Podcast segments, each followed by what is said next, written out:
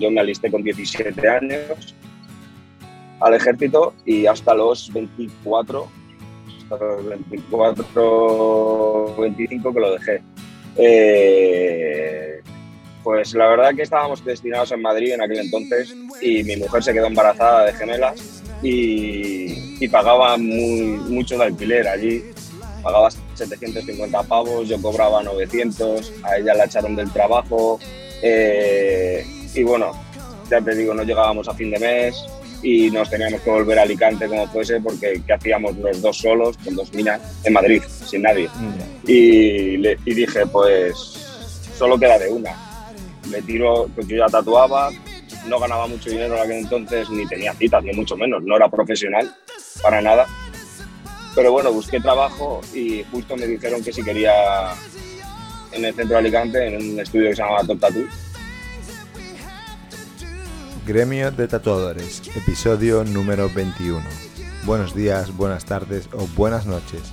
Bienvenidas y bienvenidos a Gremio de Tatuadores, el podcast para profesionales, aprendices y entusiastas del tatuaje. Mi nombre es José Luis Hernández y me gustaría que me acompañases en este programa en el que comparto contigo conversaciones, curiosidades y experiencias relacionadas con el mundo del tatu. Militar por vocación, tuvo que dejar el ejército para sacar adelante a su familia y apostarlo todo al tatuaje. El invitado de esta semana es otra de esas historias de sacrificio y lucha, de todo o nada. Especializado en el tatu de anime, Raúl de la O es a día de hoy uno de los tatuadores más reconocidos en este género. Sus incondicionales esperan durante meses para llevar una pieza suya, pero llegar hasta aquí no ha sido tarea fácil. Te invito a pasar y a escuchar la conversación completa. Hola Raúl, muy buenas, ¿qué tal? Muy buenas, ¿qué tal? ¿Cómo estamos? Muy bien, nada, en primer lugar, darte las gracias por, por haber aceptado la invitación a participar eh, por, estar aquí y echar este rato con nosotros. Que bueno, hay mucha gente que, quería conocerte un poco más y, nada, me alegro de que, de que pueda ser por fin. Nada, gracias a ti por invitarme. Cuéntanos un poco, bueno, no sé si para quien todavía no te conozca, eh, pues cuéntanos un poco quién es Raúl de la O y cómo empezaste a tatuar. Bueno, pues, bueno, pues como bien dices, ¿no? Soy Raúl Dorado y me dedico a, al anime. Básicamente, tatúo anime, cartoon. Y bueno, llevo 10 años tatuando ya. Empecé en 2012, hace ya bastante tiempo. Y bueno, yo antes era militar, estaba destinado en Madrid y, y siempre he ido a una escuela de arte, pintaba cuadros al óleo, eh, dibujaba mucho y bueno, un día un amigo se compró una máquina, básicamente, y, le dije, a ver, déjame, déjame probar eso. Y así empezó todo, ¿no? Empezó, dijo, déjame hacerte un tatu. Sin ni puta idea, sin nada, allí, ya te digo, en una casa, empecé a tatuar ahí y en el ejército pues empecé a tatuar en la camareta a todos los compañeros y bueno, ahí empecé como que, que dice a, a mis comienzos, que no era tatuar, ¿no? Era hacer cosas denunciables, ¿no? Supongo que todos tus compañeros de, del cuartel, ¿no? O muchos de ellos. Se Sí, sí, sobre todo a mi, mi mujer también, que ah. también tiene cada cosa mía que, que, da gusto verla. Y, y nada, empecé, todo empezó ahí y me cogieron de aprendiz en un estudio en 2014, dejé el ejército para, para dedicarme solo al tatu y bueno, ahí empecé a hacer de todo, ¿no? Pues hacer working básicamente, que era, estaba en el centro de Alicante y pues tatuaba de todo un poquito. Y después ya monté mi primer estudio en 2017 con un amigo y duramos allí un añito, un añito y algo. Y un día me dijo mi mujer que, que me había comprado un local. así sin más. que, a ver, que, si me, que si me gustaba. y yo le dije, bueno, pues no está mal, ¿no? En plan, y me dijo, pues lo, lo, cojo. Y yo le dije, coña, pues cógelo, venga. Y al día siguiente me dijo que ya está, que ya lo tienes. Y, que, cuando estaba en Barcelona yo en aquel entonces. Y, y sí, y, eh, y, tenía el local y bueno, y ahí empezamos a montar mi local poquito a poco y hasta el día de hoy que, seguimos ahí a pie del cañón. Qué presión, ¿no? De, de, tener tu propio estudio, ¿no? Para ti solo, es como, aparte de hacerlo desde, desde cero. La verdad que sí, la verdad que, bueno, eso es lo que más ilusión me ha hecho. Desde entonces yo siempre digo que mi estudio será mi casa, ¿no? Es mi, estudio como aquel que dice, eh, lo hemos hecho nosotros, no había nada, era, era un local de obra, era todo del suelo de hormigón, nosotros pusimos la luz, en aquel entonces no teníamos dinero, en plan, no cobraba lo que cobraba ahora, ni mucho menos, y, nos, costó bastante y la verdad que, el esfuerzo pues llevo, tuvo su recompensa. Claro, eso es, eso es lo, que, lo que la gente, mucha gente no, no llega a ver, ¿no? Eh, como que solamente se fijan en, en la actualidad, ¿no? En el Raúl de la O que eres hoy en día, que tiene la agenda llena hasta 2023, ¿no? Que, eh, pero no... El audio. ¿Se ha cortado un poquito? Sí, ahora, ahora te escucho. Sí, sí te, decía que, eso es un poco lo que la gente se fija, lo, que la gente no ve. Eh, el hecho de, que solamente nos podemos llegar a fijar en, lo que vemos hoy en día, ¿no? dónde estás hoy en día, que tienes la agenda llena hasta 2023 y demás, pero no ven eh, el inicio, ¿no? No ven esa parte de, pues, de tener que currártelo y echarle un montón de horas seguramente para, pues, pues, claro. para acondicionar tu local, que imagino que cuando... Yo siempre digo que hay dos monedas, ¿no? El tiempo y el dinero. Cuando no tienes tiempo, tienes que tener dinero para hacerlo. Y si, tiene, si no tienes dinero, tienes que tener tiempo. O sea que imagino que en esos inicios tuvisteis que invertir un montón de tiempo en el local vuestro en poder acondicionarlo y ponerlo en marcha. No podía gastarme lo que me puedo gastar ahora, ni mucho menos. No teníamos nada. Eh, tuvimos que ponernos a... Mi primo me puso el suelo, mi padre me levantó las cabinas, pues ya te digo, mm, todo poquito a poco no llevaba tanto tiempo y bueno, todos eran como reacios, ¿no? En plan, sobre todo al principio cuando dejé el ejército, a que yo dejara un trabajo que tenía contrato hasta los 45 años para dedicarme al mundo del tatuaje, ¿no? Era como más loco. Pero bueno, al final, con eso, con esfuerzo, dedicación y con mucho apoyo, pues estamos hoy no, no donde quiera estar, pero bueno, pero hay suficiente, pero sí, es un buen puesto. Podemos decir que te ha ido bien, que la decisión fue acertada, ¿no? Sí, sí, eso sí. No me, quejo, no, me puedo quejar. Me explota un poco la cabeza de cómo, eh, cómo siendo militar, eso, teniendo, o sea, ¿qué es lo que te impulsó a, a dejar el ejército? Porque imagino que la de militar también debe ser una profesión muy vocacional, no todo el mundo eh, Se, mete o sirve para, eso, ¿no? Entonces, ¿cómo, cómo fue ese, tener esa, decisión, tomar esa decisión de, dejar algo que, supongo que te gustaba y que, te motivaba para, dedicarte al tatuaje? Pues la verdad que sí, que lo de vocacional es, cierto. Yo me alisté con 17 años al ejército y hasta los 24, hasta los 24, 25 que lo dejé. Eh, pues la verdad que estábamos destinados en Madrid en aquel entonces y mi mujer se quedó embarazada de gemelas y, y pagaba muy, mucho de alquiler allí pagaba 750 pavos, yo cobraba 900, a ella la echaron del trabajo eh, y bueno, ya te digo, no llegábamos a fin de mes y nos teníamos que volver a Alicante como fuese porque ¿qué hacíamos los dos solos con dos niñas en Madrid, sin nadie? Mm, y, le, y dije, pues solo queda de una. Me tiro, pues yo ya tatuaba, no ganaba mucho dinero en aquel entonces, ni tenía citas, ni mucho menos, no era profesional para nada. Pero bueno, busqué trabajo y justo me dijeron que si quería en el centro de Alicante, en un estudio que se llama Top Tattoo, que se lo agradeceré siempre a Tony, mi, ex compañero. Y, y, me dijo que si quería ir con él. Y, dije que sí, que claro, que, que había que, que, apostar. a volverse a Alicante y dije, le dije a mi mujer, bueno, pues si sale bien, sale bien, si no, pues mm, buscaré trabajo de camarero, de, no se me caían los anillos, porque no teníamos nada en Madrid. Entonces, como te digo, gracias a eso, pues todo fluyó. La verdad que, que no fue como aquel que dice, yo no dejé el ejército porque yo quise, en plan, decir, un día estoy hasta la polla del ejército, lo voy a dejar. No, no fue así.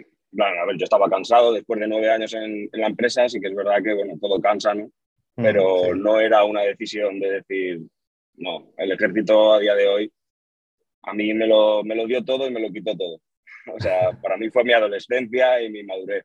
Entonces, no puedo hablar mal de, de la empresa. Claro.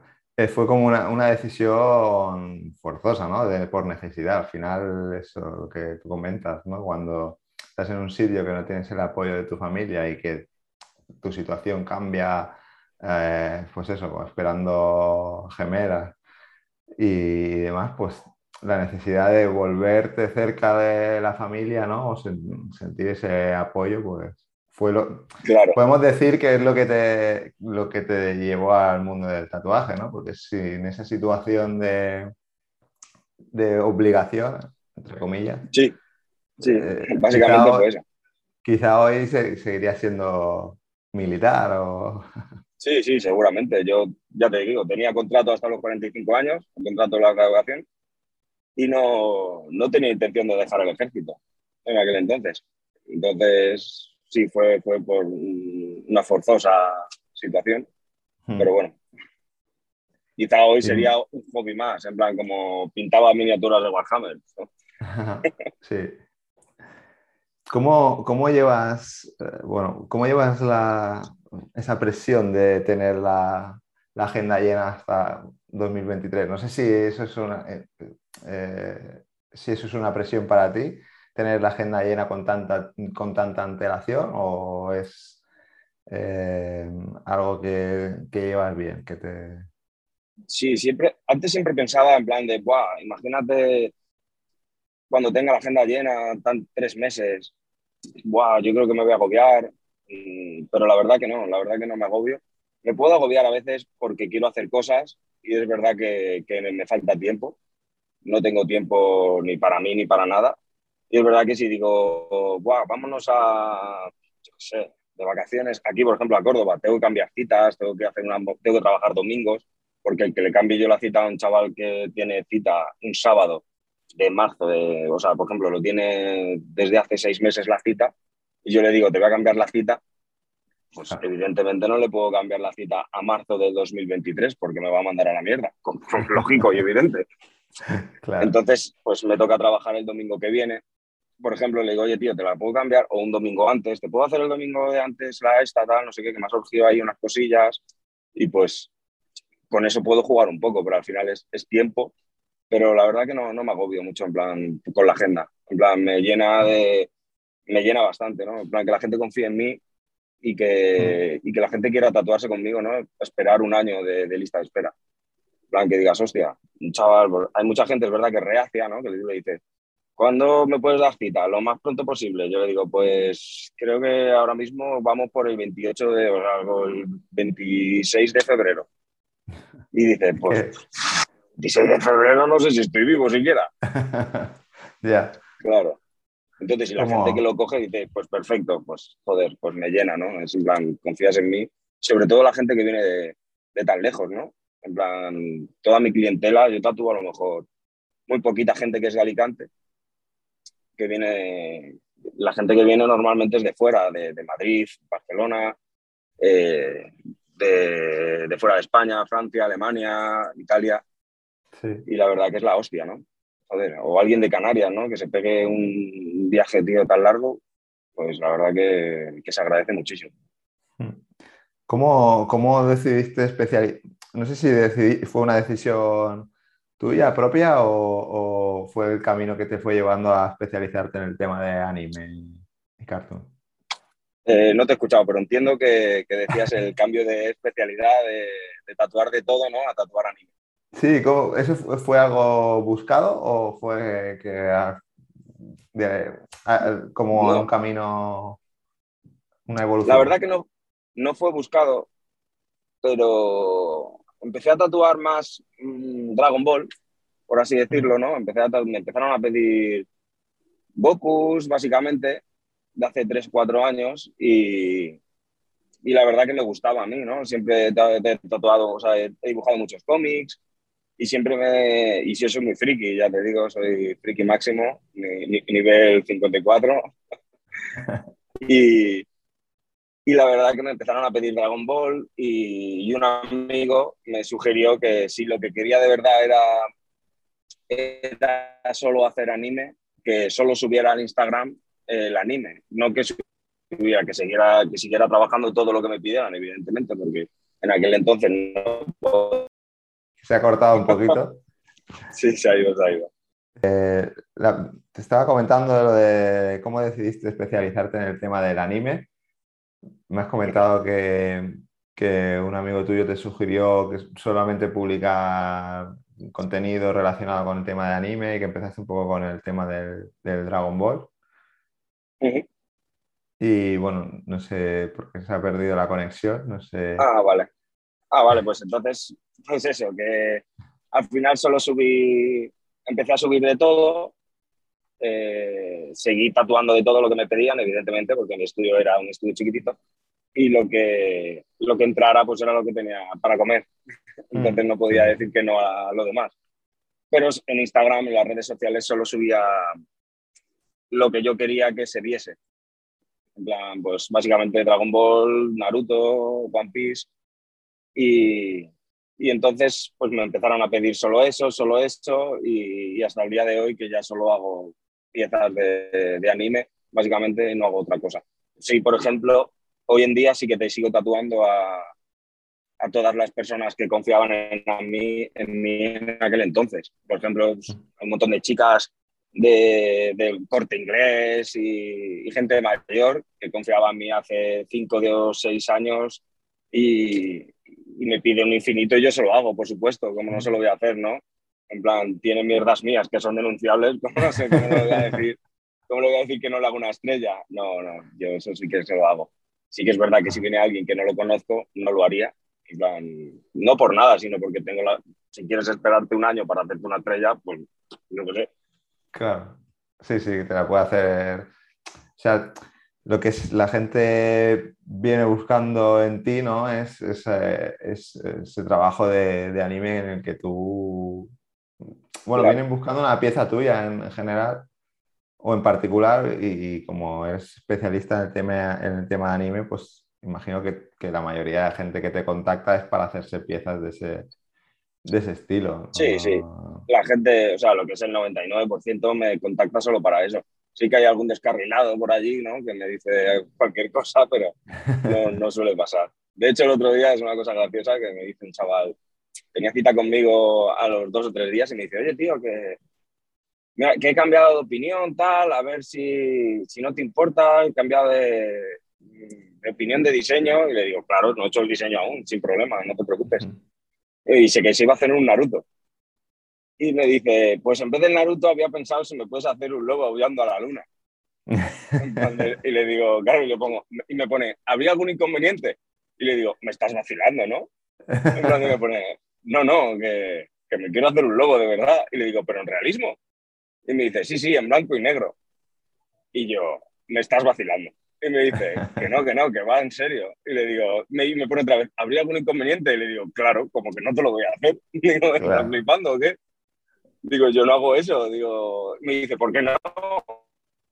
Y digo, porque imagínate, yo soy un electricista, tío, y le estás pidiendo a un fontanero que te arregle la, la luz. O sea, yo no sé hacer eso. No tengo ni puto. O sea, que lo puedo hacer, sí, pero yo no me acuerdo de hacer un logo. Digo, para eso te lo hace Chris, que es mi compañero que hace realismo, y si lo quieres un logo ayudando a la luna, pues perfecto. Dice, ah, no, no, no, pues entonces me, hago, me sigo haciendo luz. Y yo, ah, vale, vale. se, ha cortado, un poco, ha quedado un poco extraño. Pues miramos a un Naruto. Ah, ah bueno. bueno, el caso es que es ese, el caso que al final se hizo un Naruto. Al final, al final, eh, accedió a, bueno, a lo que tenía originalmente, claro. Sí, sí, sí. Al final dijo, bueno, bueno, pues, pues entonces quiero un Naruto. Y yo, vale, vale. entonces sí. Es curioso, ¿no? La gente como cambia de opinión así de... Sí, sí, además a los tres días, ya ves tú, tendría la cita de hace seis, siete meses y me dice, oye, mira, que quiero un globo huyendo a la luna. Y yo, a lo mejor está de coña, porque como siempre tengo la guasa un poco en Instagram, ¿no? Que pongo los nombres mal, y la gente tiene mucho hate con eso. En plan, no pongo cualquier gilipollez, estoy siempre de WhatsApp, digo, a lo mejor me está vacilando el chaval también. Pero no, no me estaba vacilando. ¿Cómo, em, ¿Cómo es el tema de eh, cómo planteas tú los, los diseños? ¿Los haces con antelación o, o, al tener tanta faena es el día de antes, ¿no? Es como... básicamente. Yo siempre le digo en plan de, a los tres, tres, días antes te contactaré, tal, mentira. mentira, no, te voy a contactar, ni voy a hablar contigo, ni te voy a avisar el último día y te voy a decir, oye, y te voy a, y te voy a preguntar además, oye tío, recuérdame qué es lo que quería, que me voy a poner ahora con el diseño, y son las 12 de la noche del día anterior. te iba a decir que a veces hay una frase ¿no? que dice que las cosas tardan en hacerse el tiempo que tengas para hacerlas, ¿no? Si tienes una semana, tardas una semana. Si tienes un día, tardas un día. Literalmente. si te das seis meses, tardas seis meses en hacerla el, último día. Sí, sí, sí. Eso es real. Eh, mm, un poco viendo tus, tus inicios, ¿no? que que no fueron así nada, nada sencillos. Eh, ¿Qué le comentarías a la gente que, empieza a tatuar o que está empezando a tatuar? Yo creo que el que empieza a tatuar tiene que tatuar todo lo que le pidan. Todo, contra más tatúes, más vas a aprender. No sabes, cuando empiezas a tatuar, no sabes qué estilo te gusta, no sabes qué estilo te, te va no a gustar, sino a, dar mejor. Eh, entonces yo creo que tienes que tatuar de todo un poquito, aprender de todos un poquito. Hoy en día hay muchas facilidades, no es como cuando yo empecé, por ejemplo, que no existía, si, si, existía Instagram, que no lo sé, yo no tenía, te lo aseguro, eh, no, había, no había nada, ninguna, ningún vídeo de YouTube que te, que te ayudara a aprender cómo poner la máquina, a, nada, ¿no? En plan, tú si querías saber algo de tatuajes, te ibas a un estudio y te tatuabas y ahí tenías la opción de preguntarle al que te estaba tatuando, oye, tío, ¿y, esto cómo se hace? Y si no, no podías eh, aprender nada. O sea, no existía la manera de... En aquel entonces también no existían todas las facilidades que hay hoy. No existían los cartuchos, las máquinas rotativas si existían, era, todos los tatuadores eran súper, wow, eso es lo nuevo, ¿no? En plan de... Hmm, sí. No, no, en plan, eso, eso, eso rotativo nuevo no tiene pinta. O los cartuchos esos, no, no. Además me acuerdo, ¿no? Que era, que era así, ¿no? Y hoy en día hay muchas facilidades para que, para que quien quiera tatuar de verdad pueda tatuar y quien se lo tome totalmente en serio eh, pueda ser una profesión para él. Pero eso sí, constancia, dedicación y, tatuar un poco de todo. Y eso, tomárselo en serio, sobre todo. Mm. Eso es algo que coincidís, que coincidís todos, ¿no? De, del hecho de la constancia y la dedicación y que no sea algo eh, que hoy quieres pero mañana ya no, sino que realmente tienes que estar seguro porque le dedicáis muchas horas de, vuestro tiempo, de, vuestra vida a, tatuar y claro.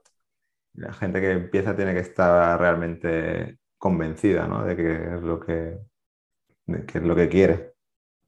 Claro, justo. el que quiere, si quiere tatuar a alguien de verdad, me parece que tiene que dedicarle, te puedo decir que el 75% de su tiempo.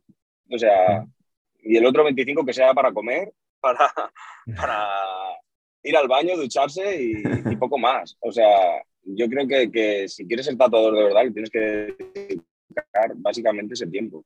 O sea, no vale que hoy, hoy tatúes un poco y mañana no, no, tienes que...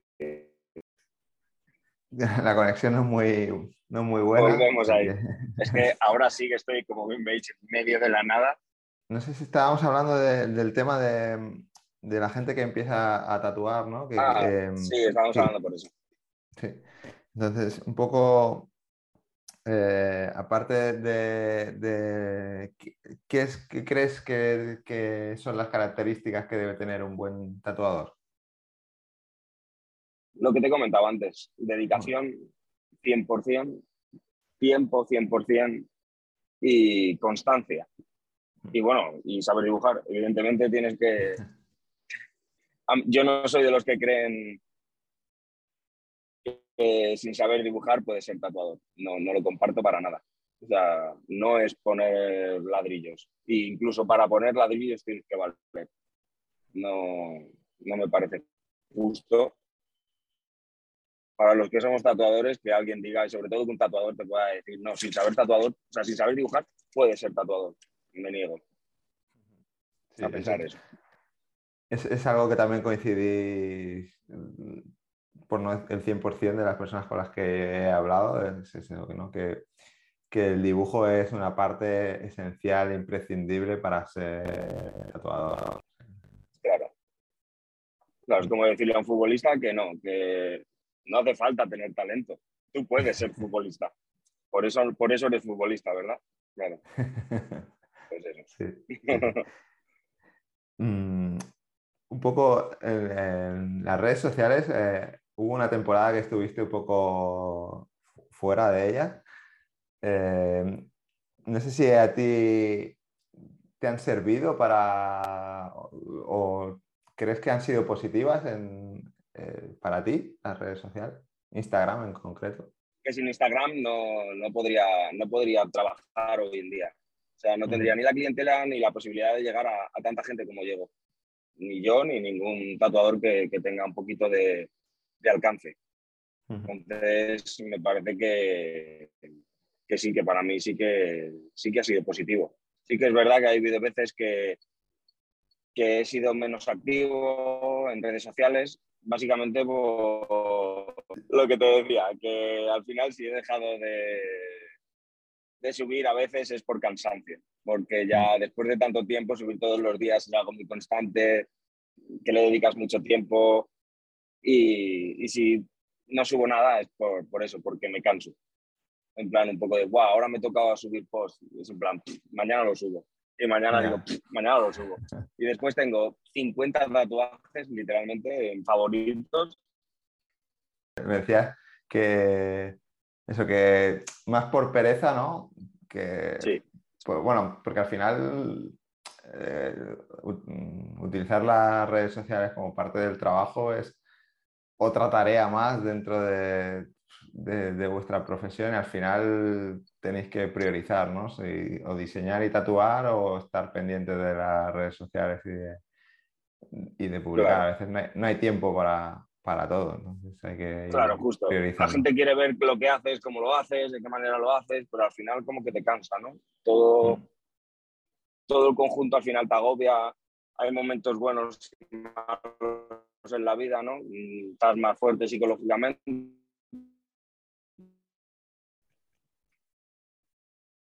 ¿Me escuchas ahora? Ahora sí. Vale, tío, es que estoy en medio de la nada, tío. Es que aquí es una putada. Bueno, no te preocupes, ya acabamos y así ya. Vale. Como me quedan muchas preguntas, ah, ya haremos una segunda parte para. Perfecto, tío. No, lo que te decía era eso, que mi hermano me ayuda mucho, que es mi community manager y él contesta a, lo que es el 80% de los mensajes de Instagram. Y es lo que me quita mucho tiempo de, o lo que me da mucho tiempo de vida. O sea, tienes una persona que, que te echa una mano en ese sentido, ¿no? Sí, sí, sí, además hace pasar por mí, que la gente dice en plan de, ¿te acuerdas cuando te dije? Y yo, en plan, no has hablado conmigo en tu puta vida, ¿sabes? y dice, ¿cómo que no? Si te dije, digo, no, estabas hablando con mi hermano, tío. Pero si me mandaste audios, tal, no sé qué, no, es la foto de mi hermano. Sí, tenéis la voz parecida. Sí, es igual. Tiene la misma voz y, y ah, siempre manda audios en plan de, mira, tío, se, se creen que soy tú. Y yo, hijo de puta. Bueno, ya por último, para acabar, que la conexión no es muy buena, sé que, que vas en la carretera. Eh, ¿A quién te es una pregunta que hago siempre recurrente a toda la gente que, pasa por aquí? Es ¿A quién te gustaría escuchar en este podcast? ¿O quién, quién a quién quieres, quieres que, invitemos? Bueno, pues te voy a decir amigos, ¿no? En plan, algún amigo que otro, pues eh, a Ocre Fox, por ejemplo, es un gran artista, me parece una gran persona y, y me cae muy bien. Es uno de ellos y a María Álvarez también, por supuesto. Es una gran amiga mía también. Ah, perfecto, pues yo Sabes que en este mundo, pues... le trasladaré Nos conocemos todos, pero no nos llevamos todos muy bien. bueno, eso, eso, es otro melón que, que, en otro momento ya... Ya sé que ahora la conexión no es muy buena y no quiero, no quiero entrar, me lo guardo para otra, para otra, para el futuro. El tema Perfecto. de. Sí, porque eso, da para una hora, seguro. sí, porque sé que no participas en convenciones a nivel nacional y tus razones tendrás, así que. para nada. Pero eso lo dejo. Solo, donde no me conozcan. eso lo dejo para más adelante, para otro episodio. Que, que, no, quiero que se esté cortando y no quiero que, te, quiero que te puedas explicar bien y, que no haya malos entendidos ni nada de eso. Sí, sí. La gente es muy malentendida. sí. Pues nada, te agradezco este rato. Eh... gracias a ti, lo dicho. La próxima vez te prometo que será en casa o en el estudio, con el muy bien chupado. Vale, te tomo la palabra. Sí, porque seguro que hay mucha gente que se ha quedado con ganas de, de saber más sobre, sobre ti, sobre Raúl de la O, así que, bueno, ya esperemos que pueda haber una segunda ocasión. Seguro que sí. Bueno, Raúl, pues muchas gracias y que acabéis de tener buen viaje. Gracias a las personas que van contigo en el coche por... gracias, sí, Les has hecho estar ahí en silencio y callada, así que gracias. Sí, sí, la verdad que la tengo aquí a los Lo he dicho, muchísimas gracias, de verdad. Ha sido un placer. Igualmente. Y hasta aquí el episodio de hoy. Si te gusta Gremio de Tatuadores y quieres apoyarnos en este proyecto y seguir escuchando a profesionales del mundo del tatu, lo mejor que puedes hacer es dejarnos una valoración positiva en tu aplicación de podcast preferida y compartir estos episodios en tus redes sociales. Y recuerda que en marketingparatatuadores.com encontrarás más episodios como este y otros contenidos relacionados con el sector. Gracias por escuchar y te espero, como siempre, en el próximo episodio. Si quieres ser patrocinador o patrocinadora de este podcast y que tu marca o tu estudio tengan mayor visibilidad, no dudes en ponerte en contacto con nosotros en www.marketingparatatuadores.com.